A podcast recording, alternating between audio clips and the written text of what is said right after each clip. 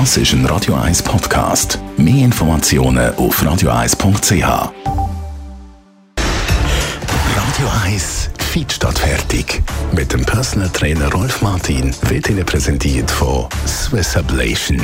Ihre Herzrhythmus-Spezialisten im Puls 5 Zürich. Mehr Infos unter swiss-ablation.com.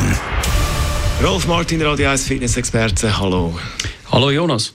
Bei Krafttraining denken viele, ja, da muss mal Gerät dort stehen, es muss ein Fitnesscenter sein. Braucht es für ein effektives Training wirklich so Geräte und Hilfsmittel? Ähm, nein, grundsätzlich eigentlich nicht. Eigentlich aus dem Grund, weil man mit dem Körpergewicht sehr gut trainieren kann. Es sind einfach nicht alle Bewegungsabläufe möglich. Äh, ein Beispiel, du kannst Liegestütze machen Wobei dort schon wieder das Problem ist, dass die über 60-Jährigen oder über 50-Jährigen vielleicht nicht mehr in der Lage sind, Liegestütze zu machen. Für das gibt es Geräte, wo man hersitzen und einfach simulierte Liegestütze machen Dann Klimmzüge. Kann man auch nicht erwarten, dass ältere Leute oder Schwächere ihr eigenes Körpergewicht in die Höhe ziehen Wobei, das ist natürlich eine elementare Übung. Also gibt es Geräte, wo man halt äh, so eine Stange oben runterziehen kann, mit weniger Gewicht drauf. Und bei den Kniebeugen, ich glaube, das hätte jeder noch in der Lage sein, äh, sein Körpergewicht können mit Kniebeugen können zu bewegen. Wenn man jetzt aber mit dem eigenen Körpergewicht kann schaffen kann, das alles nach Stand bringt, dann braucht man kein Gerät. Grundsätzlich nicht. Äh, ich zum Beispiel, ich mache ein komplettes Training ohne Gerät.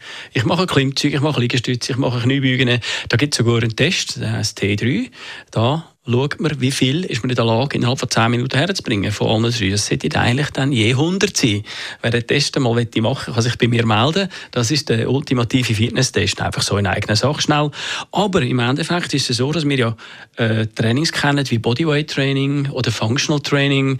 Und da sieht man auch äh, auf äh, dem Internet, da gibt es hunderte von Übungen, wo man kann selbstständig am Boden oder mit geringsten Hilfsmittel, wie zum Beispiel Stuhl oder Tisch oder so, kann bewerkstelligen. Es braucht also keine teuren Geräte.